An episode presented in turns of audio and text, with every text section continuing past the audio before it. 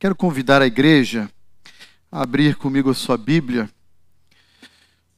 no livro Carta de Apocalipse. Nós estamos, depois de quatro domingos de maio, estudando sobre família, retornando à nossa série de reflexões que nós chamamos de Extraordinário Jesus, e é, na verdade, a exposição bíblica do livro de Apocalipse. E nós já estamos agora caminhando e chegando à penúltima carta destinada à sexta igreja da Ásia Menor. E eu queria convidá-lo a acompanhar comigo a leitura de Apocalipse capítulo 3, versículos 7 a 13, que diz assim: Ao anjo da igreja em Filadélfia, escreve: estas coisas diz o santo, o verdadeiro, aquele que tem a chave de Davi, que abre e ninguém fechará, e que fecha e ninguém abrirá. Conheço as tuas obras. Eis que tenho posto diante de ti uma porta aberta, a qual ninguém pode fechar. Que tens pouca força, entretanto guardaste a minha palavra e não negaste o meu nome. Eis, farei que alguns dos que são da sinagoga de Satanás, desses que a si mesmos se declaram judeus e não são, mas mentem, eis que os farei vir e prostrar-se aos teus pés e conhecer que eu te amei, porque guardaste a palavra da minha perseverança.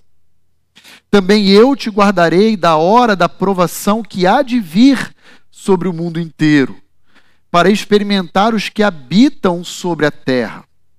Venho sem demora, conserva o que tens, para que ninguém tome a tua coroa. Ao vencedor, faloei coluna no santuário do meu Deus, e daí jamais sairá.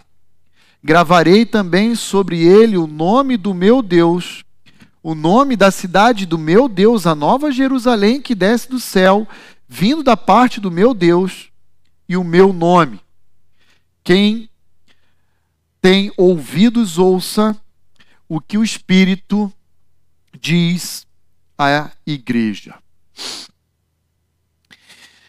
Nós hoje vamos olhar para essa passagem, para essa sexta igreja, e após a leitura que acabamos de realizar, você já deve ter percebido que é possível que uma igreja receba da parte do Senhor da igreja, Jesus Cristo, apenas elogios.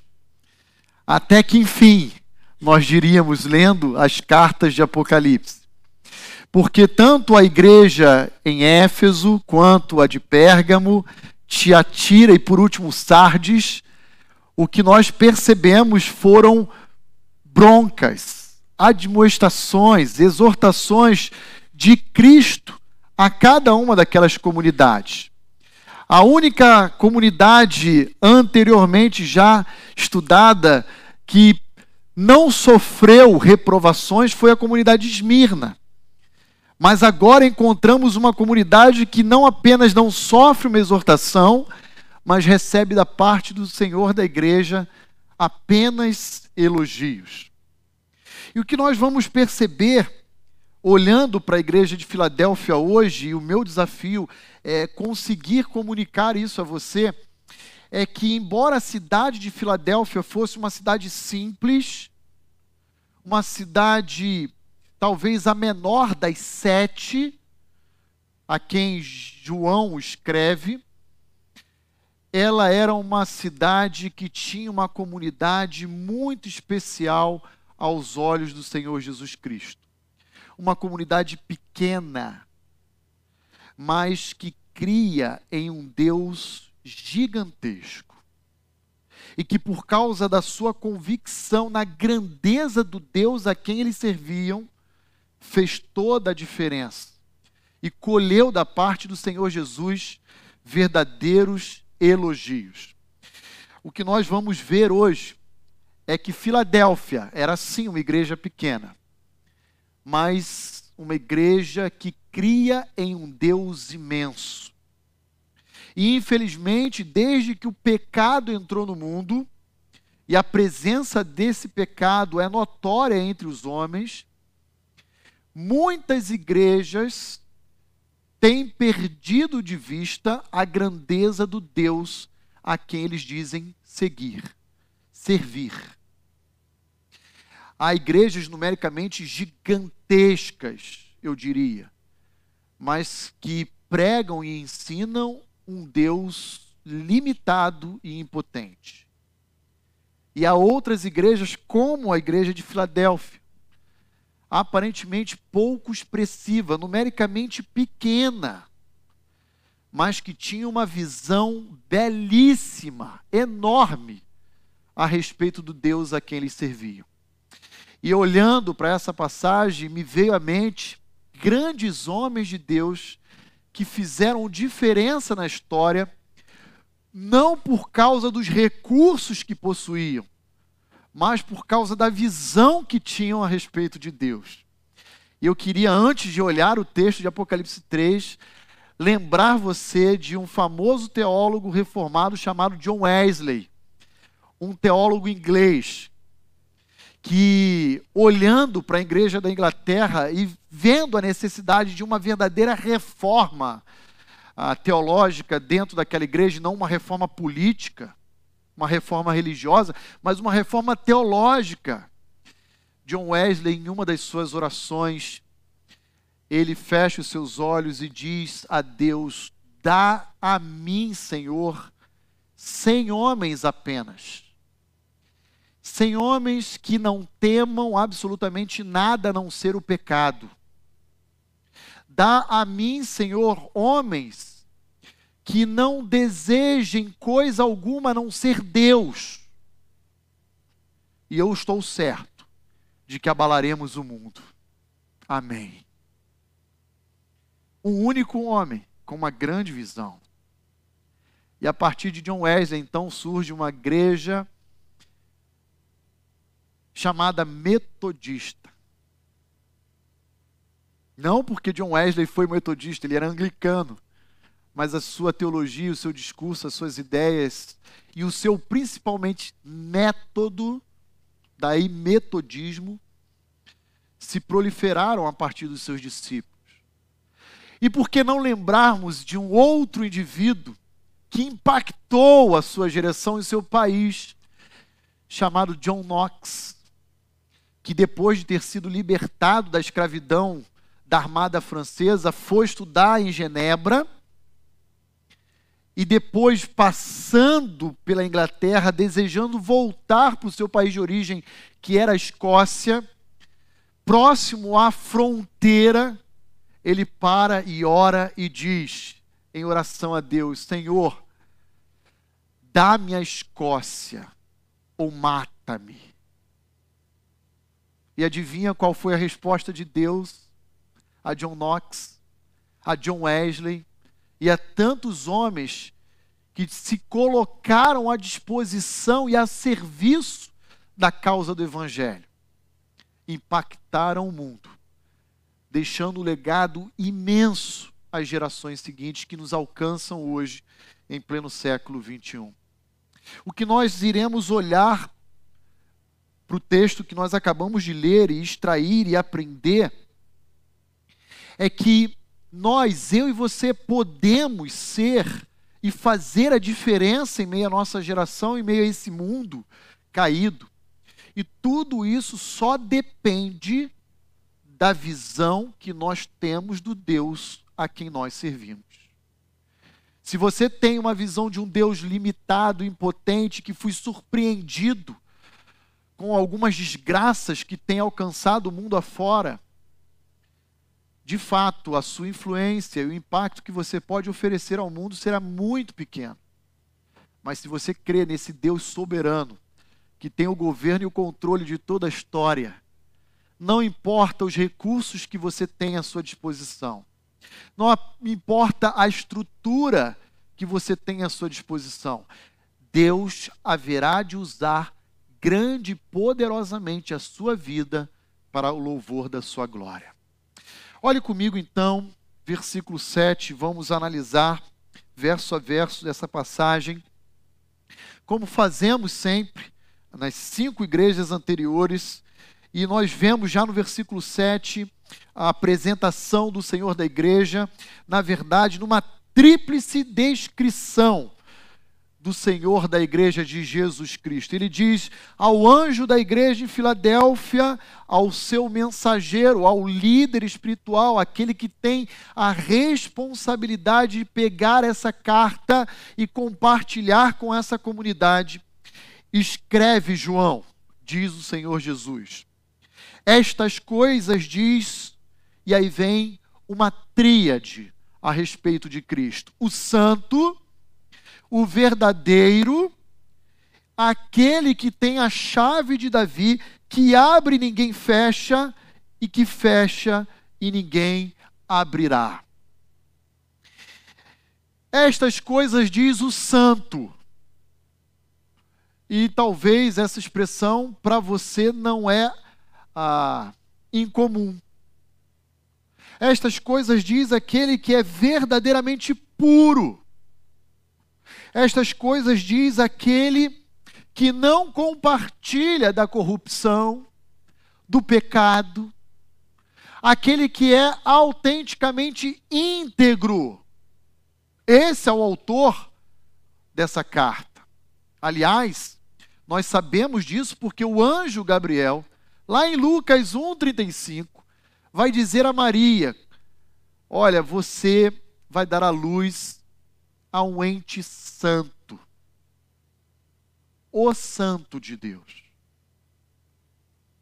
Jesus Cristo. Mas o texto continua dizendo que ele também é o verdadeiro. E pensem comigo que, num contexto onde há dezenas e dezenas de divindades pagãs, que não são de fato Deus, Cristo se revela como sendo o verdadeiro Deus. Ele não é mais uma divindade como as outras. Ele não é uma imitação barata. Ele é o autêntico Deus que se fez homem. Ele é o verdadeiro. Mas há uma terceira descrição, e essa aparentemente nos foge à compreensão. E na verdade, essa terceira descrição é uma citação do profeta Isaías, no capítulo 22, no verso 22.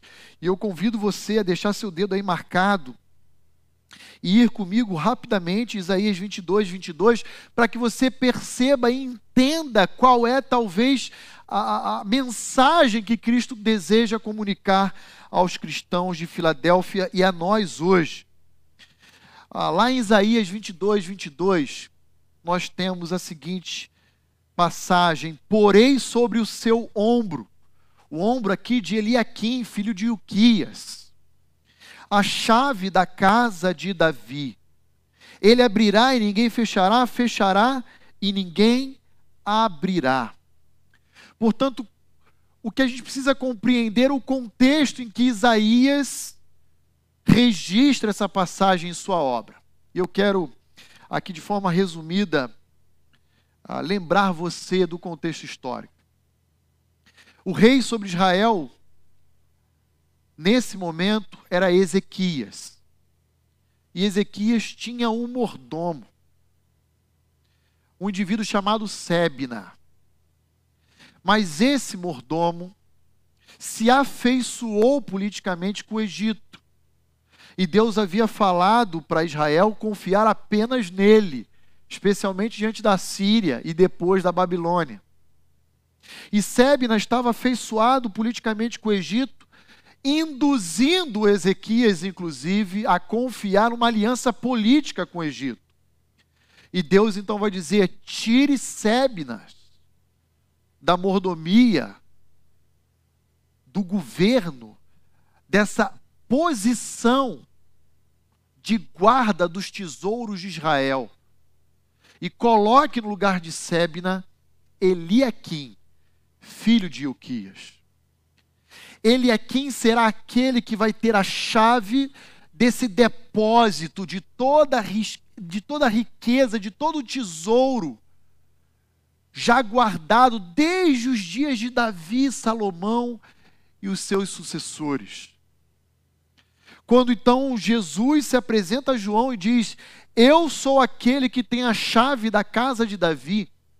A ideia que provavelmente ele quer comunicar aos leitores de Filadélfia é a seguinte: assim como ele é quem foi, aquele que guardava os depósitos, os tesouros, que tinha acesso às maiores riquezas de Israel, eu, Jesus Cristo, sou o guarda dos tesouros celestiais. Aquele único capaz de uh, ofertar as ricas bênçãos de Deus sobre o seu povo. E mais adiante, no versículo 10, nós vamos ver que de fato Jesus vai fazer isso. Não apenas com a comunidade de Filadélfia, como com toda a sua igreja. Cristo Jesus possui o acesso aos tesouros de Deus. Eu que vos escrevo, igreja de Filadélfia.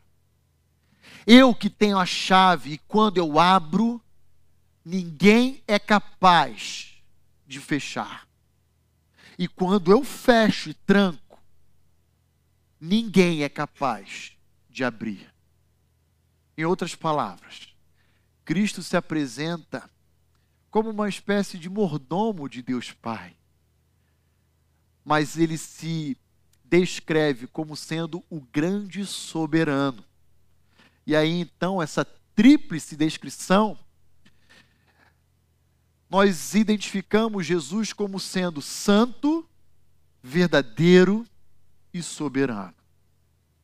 E quais são as implicações diretas dessas verdades para as nossas vidas? Então, para agora e olhe para mim e entenda o que eu vou dizer. Se Jesus é o Senhor da igreja e ele de fato é o Santo de Deus, e nós somos seus discípulos, nenhum de nós deveria flertar, se relacionar ou aceitar o pecado ou qualquer expressão do mal. Porque nós seguimos a um Salvador que é perfeitamente santo. Se de fato Jesus Cristo é verdadeiro, o que se requer de nós é uma genuína adoração. Não há outra resposta diferente disso. A nossa vida deve ser uma vida de adoração. E se Cristo de fato é soberano, não nos resta outra atitude senão submissão, sujeição. E a minha pergunta a você é: como vai a sua santidade? como anda a sua vida de adoração e como você avalia o seu grau de obediência e submissão à autoridade de Cristo. Esse é o convite de Jesus, não apenas à igreja de Filadélfia, mas a nós, Igreja Batista Vida Nova, nos dias de hoje. Mas o versículo 8, acompanhe comigo, volta lá para Apocalipse capítulo 3 continua agora apresentando a mim e a você as virtudes da igreja de Filadélfia. E veja como o Senhor Jesus descreve as virtudes daquela igreja. Ele começa o verso 8 dizendo: Conheço as tuas obras. Aquele senhor da igreja que lá na primeira carta à igreja de Éfeso já se revelou como sendo onisciente, ele meio que reverbera essa característica dele em outras cartas para outras igrejas, com o intuito de provocar em mim e você a consciência de que o nosso Deus conhece as nossas vidas e essa igreja aqui. Um dia o próprio Senhor Jesus Cristo falará: Eu sei o que vocês fizeram há dois sábados atrás no Parque Ecológico, naquele impacto evangelístico. Eu sei o Ministério de Mulheres realizou ontem aqui nesse salão, encorajando muitas outras mulheres, edificando, fortalecendo a fé. Eu sei o mês da família que vocês tiveram, pautados na minha palavra, no meu evangelho, orientando as famílias de vocês. Eu sei os desafios das obras que vocês enfrentam. Eu conheço os empreendimentos evangelísticos e missionários que vocês direcionam para o campo. Eu conheço vocês, Igreja Batista Vida Nova, as suas obras. E ele continua dizendo: Eis que eu tenho posto diante de ti uma porta aberta, a qual ninguém pode fechar. Aqui há um convite a adentrar aquele espaço dos tesouros de Deus, assegurados a nós, a sua igreja. E a segunda virtude, que tens pouca força, e embora muitas pessoas, ao lerem essa passagem, sejam levadas a pensar que Jesus, em alguma medida, está exortando, admoestando aquela comunidade, não é isso. O que Jesus está fazendo é uma constatação de um fato. Aquela era uma igreja provavelmente pobre, simples, constituída, composta de escravos, agricultores que trabalhavam em vinha, porque era a principal a cultura a agronômica da região. A cidade de Filadélfia foi acometida no ano 17 depois de Cristo eh, de um terremoto alcançada por larva vulcânica. Eh, foi dizimada aquela cidade. Era uma cidadezinha pequena, talvez de interior, como tem aqui em São Paulo. E Jesus está dizendo: Eu conheço vocês, eu sei das limitações que vocês possuem. Vocês têm pouca força. Provavelmente naquela comunidade não havia senhores abastados. Não haviam pessoas influentes de grande posse. Mas, embora aquela comunidade fosse pequena em tamanho e força, aquela comunidade era igualmente grande em fidelidade e amor a Deus. E aí encontramos uma terceira virtude. E percebam, limitação, ter pouca força, é descrito pelo Senhor Jesus como uma virtude presente naquela igreja. Aliás, eu eu aprendo muito com a sabedoria de irmãos mais experimentados do que eu.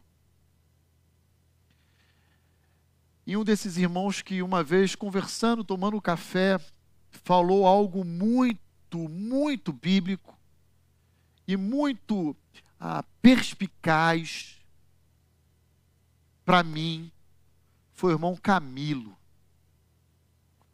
Um dia, compartilhando com ele sobre a nossa construção, sobre as obras, ele falou, Pastor Roni, já passei por várias igrejas que também envidar os esforços de construção.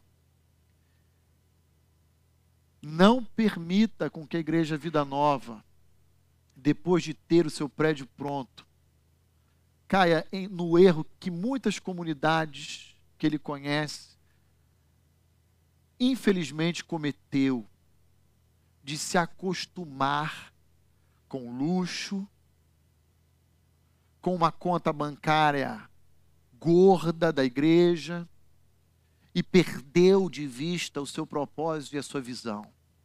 E é isso mesmo. Muito obrigado, irmão Camilo. Guardo isso no meu coração e levo isso para a minha vida e para o meu ministério. infelizmente, igrejas, às vezes pequenas, começam bem, mas olham para frente no futuro e terminam mal.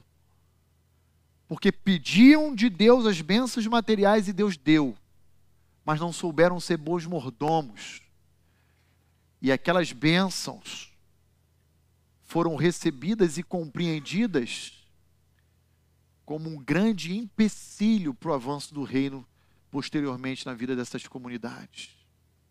E veja, Jesus está dizendo: ter pouca força aqui é uma virtude. Ele continua dizendo: entretanto, guardaste a minha palavra. O que é guardar a palavra senão obedecê-la? O Senhor Jesus, no Evangelho de João, já havia dito: aquele que tem os meus mandamentos e os guarda, esse é o que me ama. Portanto, devemos ler o versículo 8, dizendo: Guardaste a minha palavra, dizendo: Eis uma comunidade obediente ao Evangelho de Cristo que ama o Senhor da igreja. Impressionante isso. Aliás, eu me lembrei da minha infância, porque esse verso ele era musicalizado. Aquele que tem os meus mandamentos e os guarda, esse é o que me ama. Estou vendo que o pessoal de alguma geração mais antiga aí também conhece. Né? Mas olha como termina o versículo 8: E vocês não negaram o meu nome. E, queridos irmãos, viver no contexto de Filadélfia não era viver uma vida fácil. Até porque, como acabamos de ler aqui no versículo 9, naquela cidade, embora pequena, uma cidade simples, quem tinha ali? Quem residia ali? Uma comunidade judaica do inferno.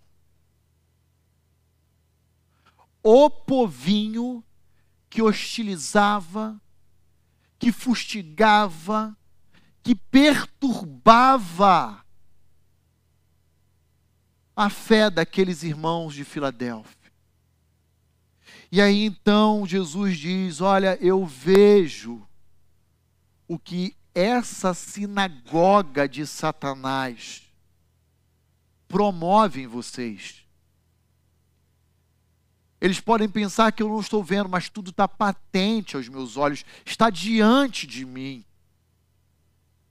Mas eu não vou falar ou tratar com esse grupo agora. Eu quero apenas reconhecer e valorizar e prestigiar a lealdade a fidelidade de vocês. Porque seria muito mais fácil jogar tudo para o alto e abandonar a fé. Pararia, estancaria essa perseguição e essa hostilidade. Mas Jesus diz: vocês não negaram o meu nome. Quatro virtudes: obras, boas obras, limitações poucas forças, obediência, guardaram a minha palavra, firmeza, lealdade, fidelidade a Cristo. Não me negaste, nenhum momento. Agora veremos a partir do versículo 9, indo até o verso 11, o que Cristo promete em relação à sua igreja, o seu povo e aos inimigos dele. Mas antes, lembre, Igreja Batista Vida Nova.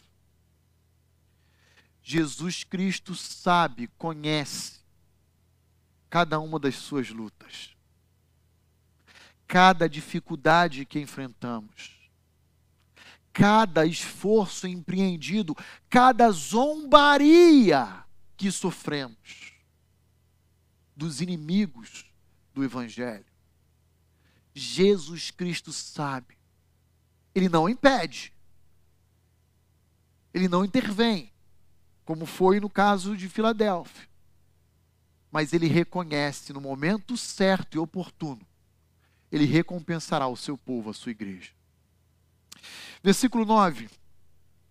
Eis farei que alguns dos que são da sinagoga de Satanás, desses que a si mesmos se declaram judeus e não são, mas mentem, eis que eu os farei vir e prostrar-se aos teus pés e conhecer que eu te amei. Aqui Jesus Cristo está dizendo: olha, esses judeus essa comunidade que se acha povo da aliança, mas que de verdade não são, são mentirosos. E não são porque não são judeus porque ah, descendem de ah, fisicamente, sanguineamente, biologicamente ah, dos judeus, porque isso eles até podem descender, mas não descendem espiritualmente de Abraão, que é o seu pai na fé. Esses eu tenho algo reservado a eles. E que algo reservado a eles? Juízo. Juízo. Eu asseguro a vocês, cristãos da Filadélfia, que eu julgarei os seus inimigos. Porque eles são, na verdade, meus inimigos. E eu farei eles um dia virem até vocês e se prostrarem. E ao mesmo tempo reconhecerem o amor que eu, Jesus Cristo, tenho pela minha igreja, pelo meu povo. Surpreendente. E onde que nós encontramos isso? Nós encontramos isso em Zacarias capítulo 12, Apocalipse 19, quando Jesus vai voltar para julgar as nações, no final do período tribulacional, vindo com anjos, com a sua igreja, com os crentes ressurretos, estabelecer o seu reino messiânico aqui na terra.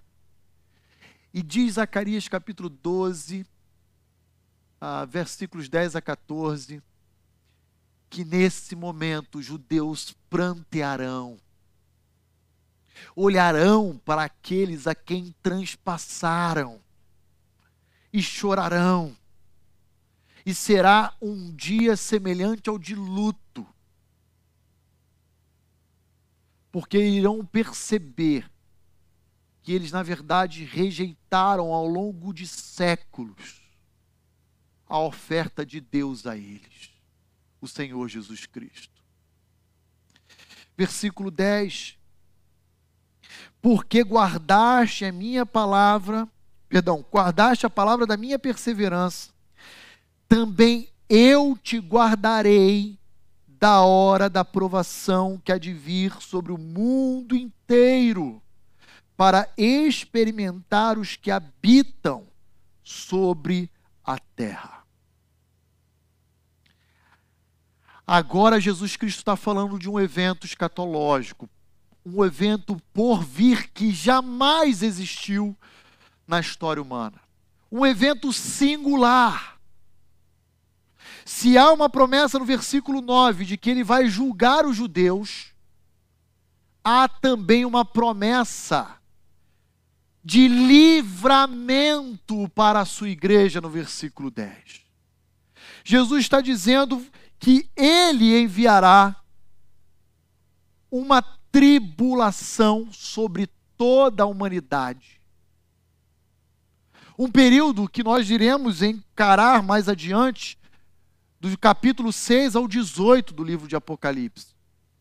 Com selos, taças, trombetas, que vão ser derramadas sobre a face da terra. Mas aqui temos uma promessa para a igreja de Jesus. Olha lá o que diz o versículo 10: Eu te guardarei da hora da provação. Aqui tem um, um, uma preposição no grego traduzida como da, da hora, ectes horas, da hora. Aqui significa vocês serão mantidos fora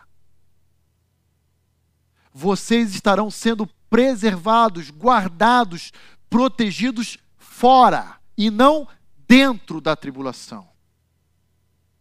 O que aponta aqui para uma posição pré-tribulacionista, onde a igreja não participará desse período de juízo que haverá de recair sobre toda a humanidade, para que todos experimentem os que habitam sobre a terra. E onde é que a gente percebe um pouquinho sobre isso? Então, deixa o seu dedo marcado aí em Apocalipse 13 e vai rapidamente em Daniel 9 comigo e acompanha aí os versículos 24 a 27 de Daniel, capítulo 9. Veja aí a profecia de Daniel. Daniel 9, versos 24 a 27. Diz assim: 70 semanas estão determinadas sobre o teu povo e sobre a tua santa cidade. Prestem atenção, aqui em Daniel não existia igreja ainda, irmãos. Igreja surge em Atos, Atos 2, no Pentecostes.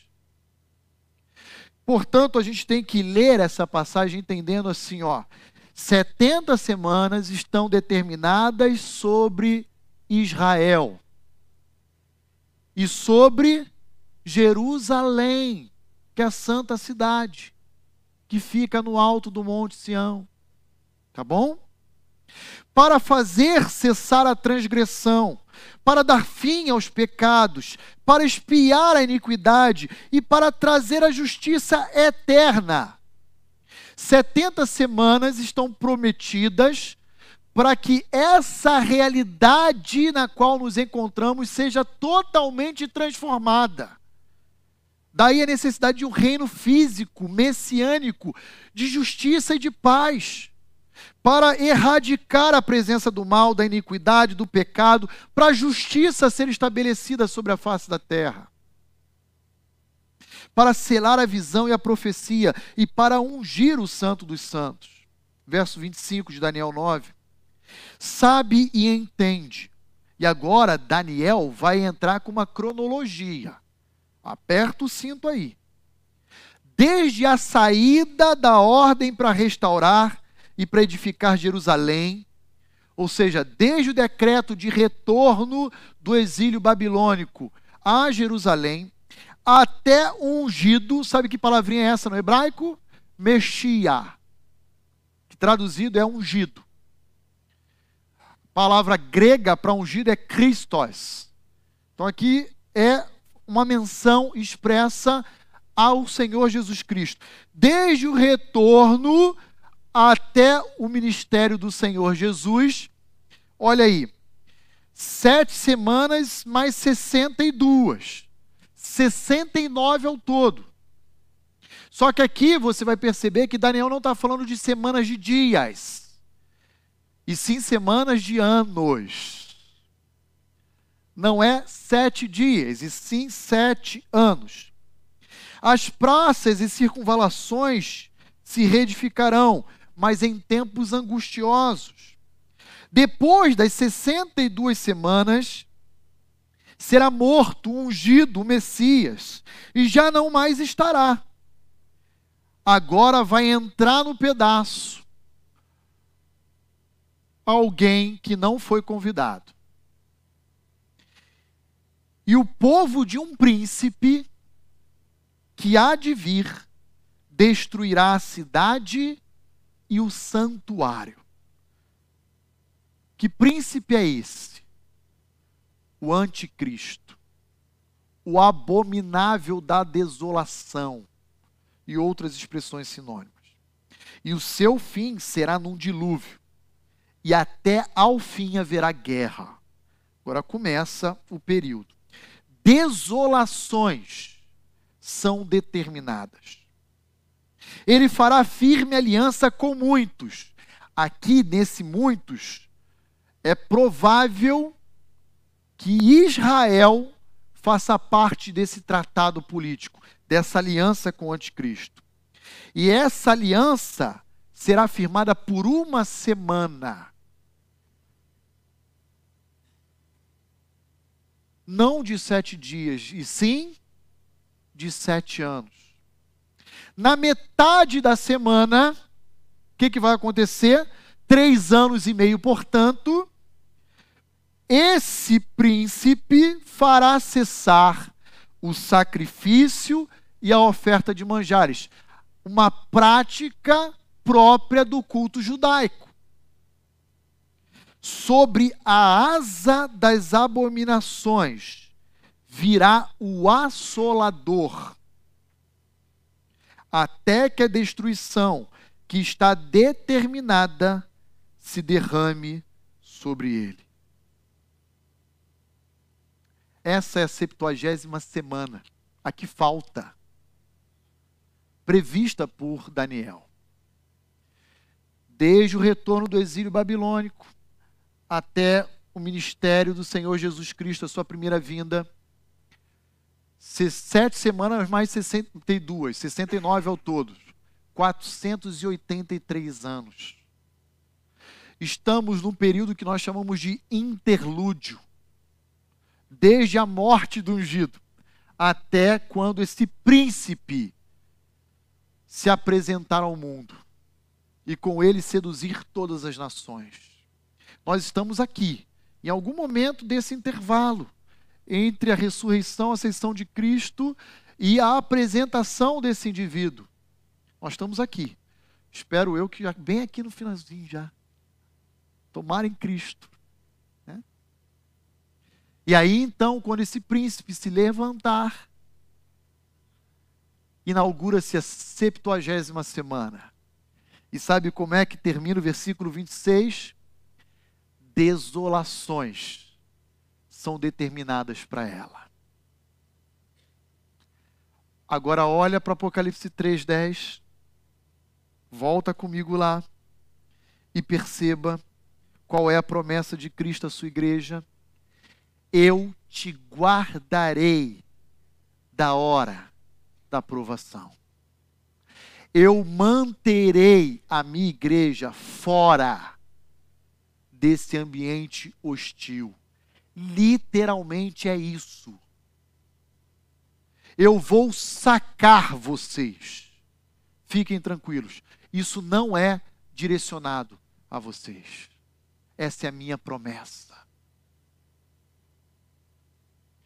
Versículo 11 de Apocalipse 3: Venho sem demora, conserva o que tens, para que ninguém tome a tua coroa. Venho sem demora, segura firme, apenas por mais um pouco. A sua recompensa está diante de vocês, mais à frente. Aguenta firme. Conserva o que tens. Perceba a orientação de Cristo ao seu povo.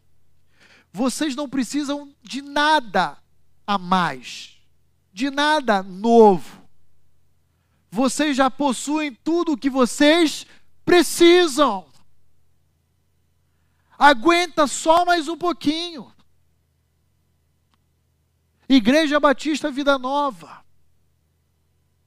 Talvez alguns que aqui estejam me ouvindo pensem: ah, pastor, mas eu preciso de um emprego melhor.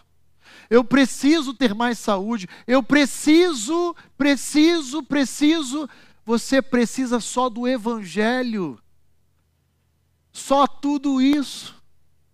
E você tem isso à sua disposição. Você não precisa de mais nada.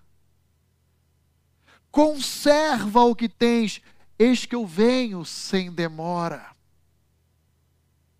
Vamos avançar, versículos 12 e 13, e veja agora uma promessa final de glória ao seu povo ao vencedor. E nós já temos falado exaustivamente quem é o vencedor. À luz de 1 João 5,5 é aquele que crê que Jesus é o Filho de Deus. Essa é, é a mentalidade, é o conceito joanino da palavra Nical, vencedor. Ao vencedor, a igreja de Cristo Jesus. Faloei coluna no santuário do meu Deus, e daí jamais sairá. Coluna ah, é sinônimo de um pilar. E sem colunas, sem pilares, sem vigas, nenhum edifício para de pé. Tem o Leandro, tem o Inho, tem engenheiros civis, sabem bem o que eu estou dizendo. Era algo muito comum na cultura greco-romana antiga que nomes de grandes personagens fossem é, gravados em colunas, em pilares de edifícios públicos, em praças. uma expressão de prestigiar e eternizar o nome desses grandes personagens da história. Nos nossos dias nós ainda fazemos isso, só que de outra maneira. Se você vai a algumas praças públicas e algumas vias, alguns logradouros, no nosso contexto, a gente coloca o nome dessas ruas e dessas, pra, dessas placas em homenagem a alguns personagens. Tem lá a Praça Ayrton Senna. Lá no Rio de Janeiro tem a famosa Avenida Ayrton Senna. Uma maneira de uh, eternizar o nome de um grande ícone da Fórmula 1 no contexto esportivo brasileiro a Avenida Juscelino Kubitschek, um ex-presidente. Essa prática ela continua existindo de outra forma. Mas o que é interessante notar aqui no versículo 12 é que Jesus não está dizendo que o nome do seu povo estará gravado em uma coluna, não. Olha o que, que ele diz: a coluna será o seu nome, será o Roni, será o Eliseu. Faloei coluna no santuário do meu Deus. E santuário é uma ideia de local de habitação de Deus. Eu vou colocá-lo lá, diante de mim, na minha presença. Tão firme, tão sólido, tão seguro quanto é uma coluna, um pilar. E ele continua dizendo: também gravarei sobre ele o nome do meu Deus, o nome da cidade do meu Deus, a nova Jerusalém que desce do céu, vindo da parte do meu Deus, e o meu novo nome. O que, que isso quer dizer, pastor? Provavelmente, aqui o que temos é o seguinte: se você pegar aí uma Bíblia, um livro, que de tempos em tempo alguém esquece no salão, o que, que você faz? Você abre e procura por um nome. Não é assim? E quando você identifica o nome de alguém em um livro, naturalmente você é levado a pensar o quê? Que aquele objeto pertence a fulano de tal. Jesus Cristo está dizendo: o Pai vai gravar o nome dele em você e eu gravarei o meu novo nome em você. De tal maneira que o que ele quer dizer é: nós pertencemos a ele. Você é minha propriedade. Mas, pastor, ainda ficou uma dúvida. E o nome dessa cidade do meu Deus, a Nova Jerusalém? Provavelmente uma menção de uma outorga de uma cidadania celestial. você vai habitar nessa nova Jerusalém. Você é um cidadão que pertence a ela. Quantos de nós não gostaríamos de ter um green card? Ó, oh, que chique. Poder ir, voltar para os Estados Unidos, ficar lá. E assim, talvez, em outros países. Você não vai ter um green card, você vai ter a própria cidadania da Nova Jerusalém. Que promessa!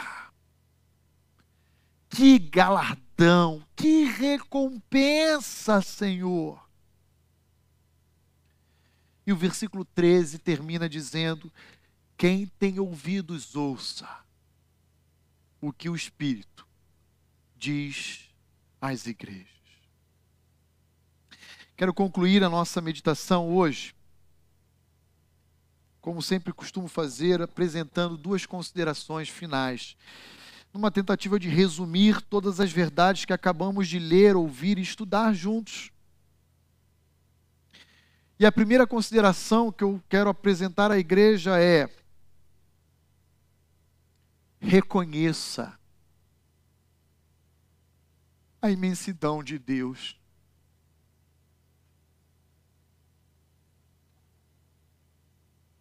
E guie sua vida por ela.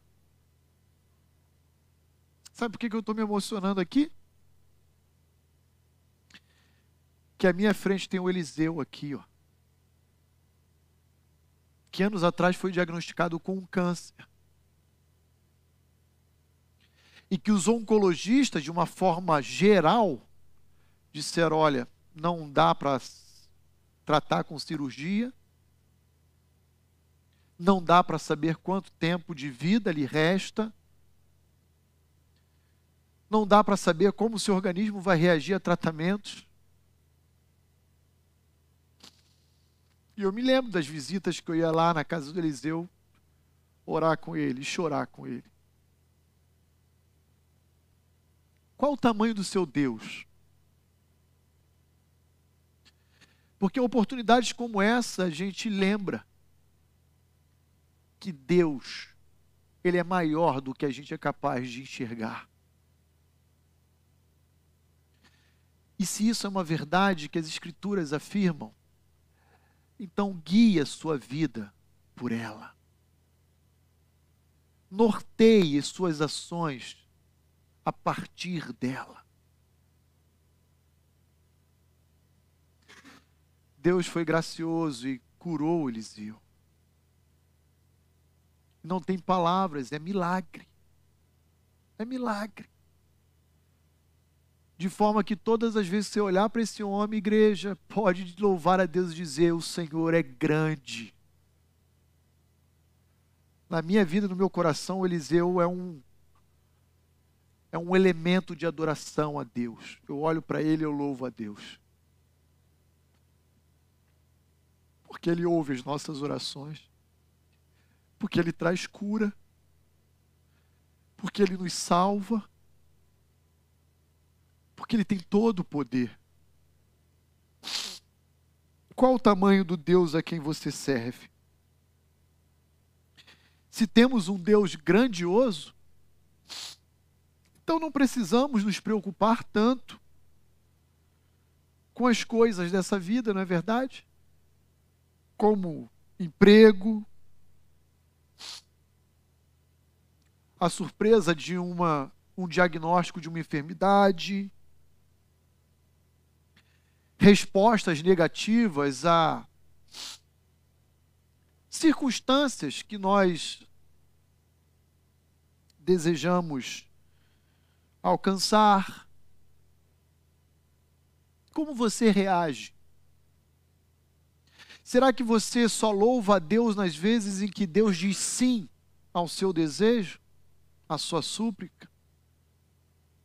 Ou será que você também adora Deus quando Ele diz não? Porque Deus diz não, muitas vezes. E o não de Deus é bom para nós. Então reconheça a grandiosidade desse Deus e oriente a sua vida a partir dessa verdade. Segunda consideração, e eu paro por aqui, a semelhança dos cristãos de Filadélfia, mantenha-se fiel a despeito das provações. Mantenha-se fiel, leal.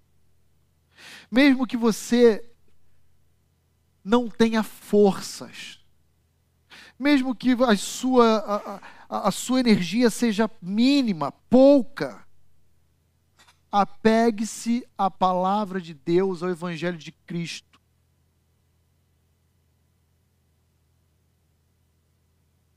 Conserve o que você tem diante de si.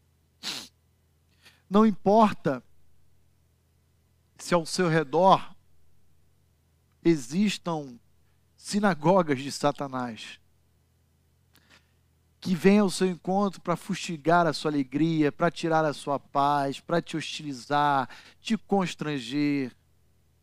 Mantenha-se fiel a esse que nos redimiu e que nos prometeu que, embora venha julgar esse mundo no futuro, nos manterá fora dele, a salvo, preservado porque esse juízo que pertencia a nós recaiu na cruz, mas o que pertence aos juízos recairá sobre toda a terra.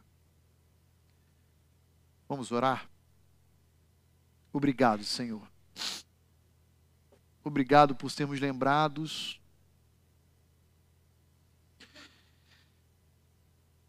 De que não a nossa fé não depende dos recursos financeiros que possuímos, não depende da estrutura do edifício que possuímos, das suas instalações, de conforto, consolo. Não, não depende. Nossa fé depende da visão que temos da tua grandeza, da tua majestade, da tua soberania, da tua glória. Nos ajude, Senhor, a sempre enxergarmos à luz dessa perspectiva da tua grandeza. Mesmo a despeito das dificuldades em que nos encontramos, a despeito do desânimo que possa nos acometer, a despeito das fraquezas, limitações, Senhor, por favor, nos ajude, Senhor, a sempre voltar as nossas mentes e corações em fé à Sua grandeza e a nos apegarmos nela, a confiarmos nela, a nos deleitarmos nela. Pai, não permita com que o desconforto que venhamos a enfrentar nesse momento, especialmente de obra, de construção, limitações, espaços precários, possam produzir na mente, no coração e, e desembocar em lábios que murmurem, Senhor. Que murmurem do acesso, que murmurem do conforto, que murmurem das limitações. Não, Senhor. Existe uma igreja tua chamada perseguida que nem espaço tem para se reunir.